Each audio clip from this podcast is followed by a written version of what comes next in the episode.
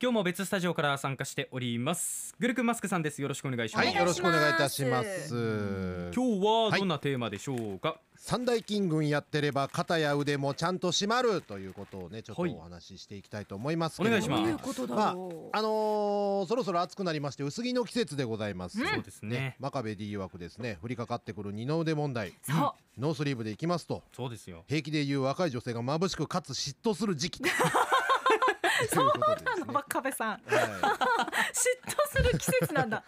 まあまあ男性もねやっぱりあの半袖からこう太い二の腕出てるとかっこいいです しね確かにね違いますたくましさがありますよね締まってる感じっていうのは頼ねもしさ大と事いいですよねえーまあねそんな皆さん腕だけ鍛えればなんとかなるとか思ってないでしょうかねだって腕出したいんだったら腕を鍛えれば、ねそこの部分って細くなったりね太くなったりするんじゃないですかいやいやいやいやあら今日はちょっとこの話をですね、うんまあ原油が出ない程度に深掘りしていこうかなと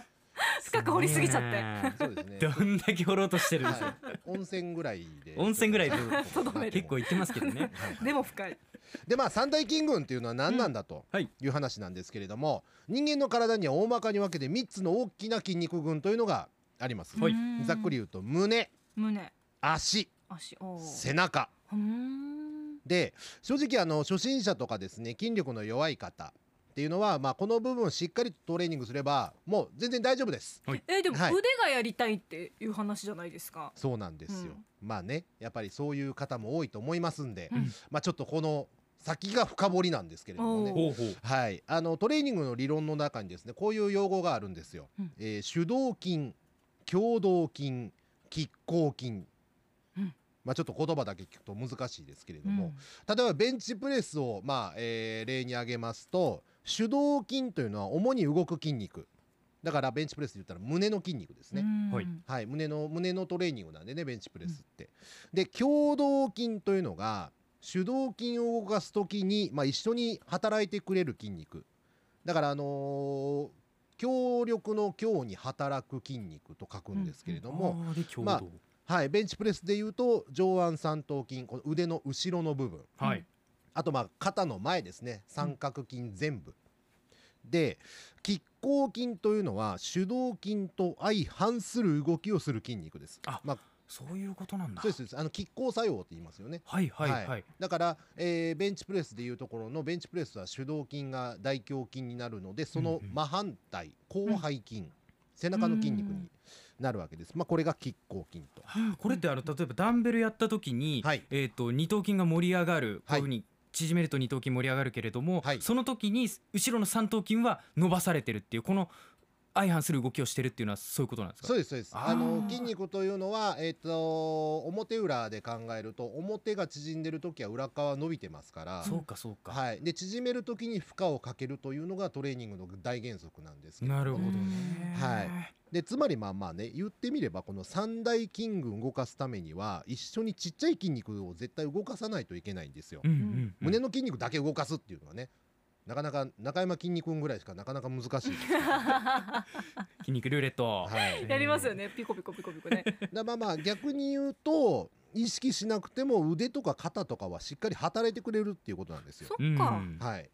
だから別にそんなに最初のうちはやらなくていいんです。でもっと言うと、うん三大筋群使わずして、まあ、ちっちゃい筋肉ばっかり例えばいきなり腕ばっかりやりますとか、はい。ねえー肩ばっかりやりますとかいうふうになると本当に必要な筋肉の量その全体的な筋肉の量をやっぱり得られなくなってしまいます。うんまあ、バランス悪い体になっちゃうということですね。うんうんうんでそれにですね筋肉の成長のためにはその成長ホルモンの分泌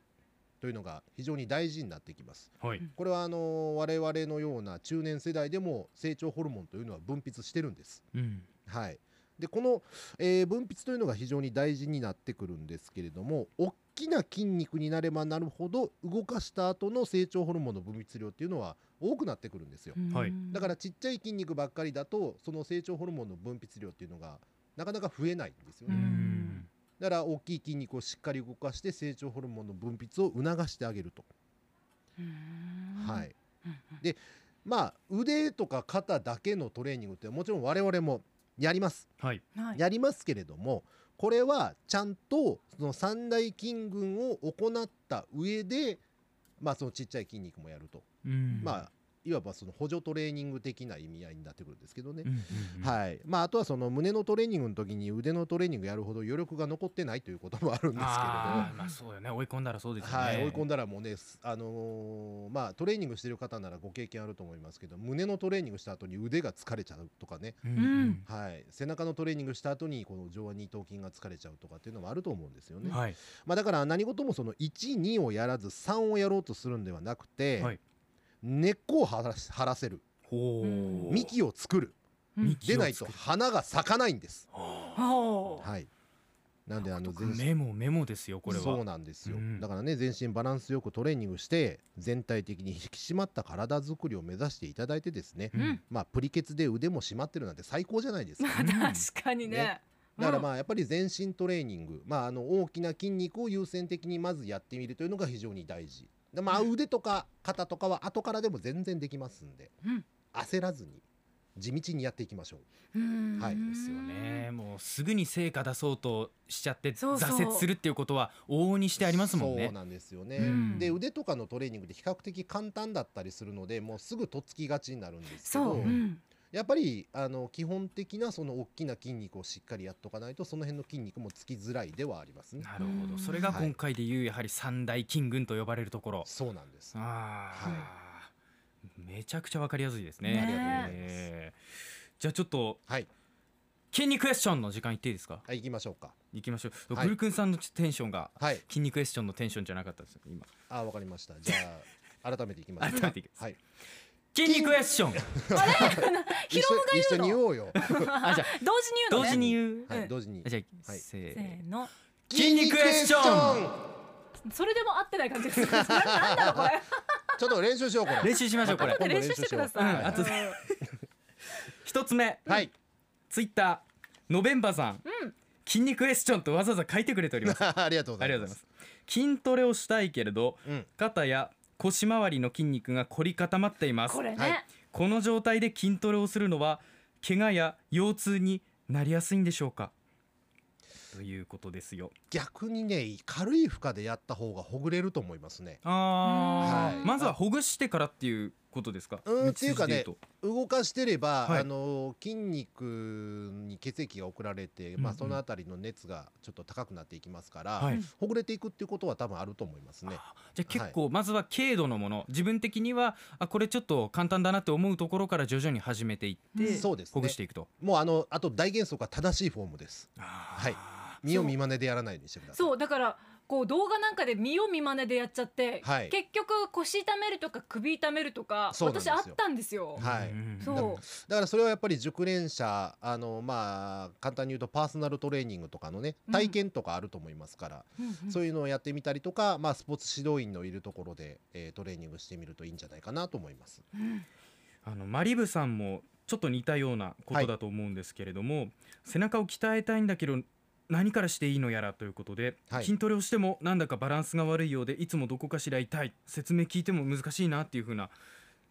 つぶやきをしているんですね。あの特に背中のトレーニングって難しいんですよね。はいやっぱり見えない場所だしうん普段意識しないんで,、で僕がいつも説明するのは肩甲骨の動きを意識するってことなんですね。肩甲骨肩甲はい、はい肩甲骨背中にね両方ともあの羽のようについてますけれどそうもですね。これがですねあの観音開きのように、まあ、動くのと、はい上下にこう動くのと二通りの動きがあると考えていただくと分かりやすいんですけど、うんへー必ず肩と連動してくるんで、はい。肩を動かさないで背中だけを動かすというのをこれちょっと言葉で言うと難しいんですけど肩を動かさず動ないではい背中だけ肩を甲骨だけを動かすっていうと例えば、はいあの肩を上下させるようにこう肩甲骨を開く動きってあるじゃないですか、はいはいはいはいああいうのではないっていうことそうですねあのボート漕ぎみたいな前から後ろあの前にこう前習えみたいに手はい伸ばしていただいて、はいそこから後ろにぐっと引いてくる動作の時にあ、あはい肩の高さをはい変えない上下させないままその肩甲骨をぐっと締めるっていう動きを意識するとうんそれだけで肩甲骨のコントロールができるんで、そうなん だはい、グルクンさん肩甲骨がつったかもし ちょっとそう使ってないってことなのかなあもうそうですねもうあるかもしれないですへ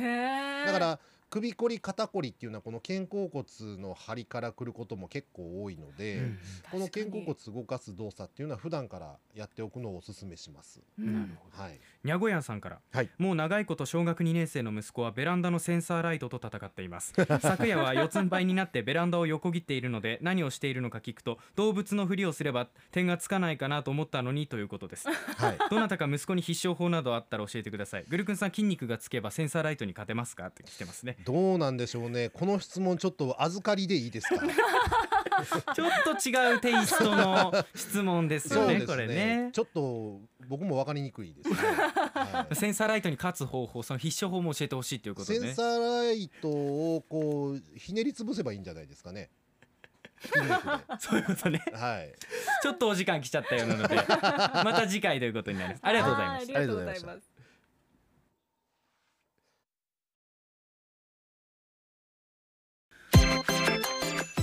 アップのポッドキャストを最後までお聞きいただきありがとうございました生放送は平日朝7時から FM921 AM738 RBC ハイラジオ県外からはラジコですお楽しみくださいい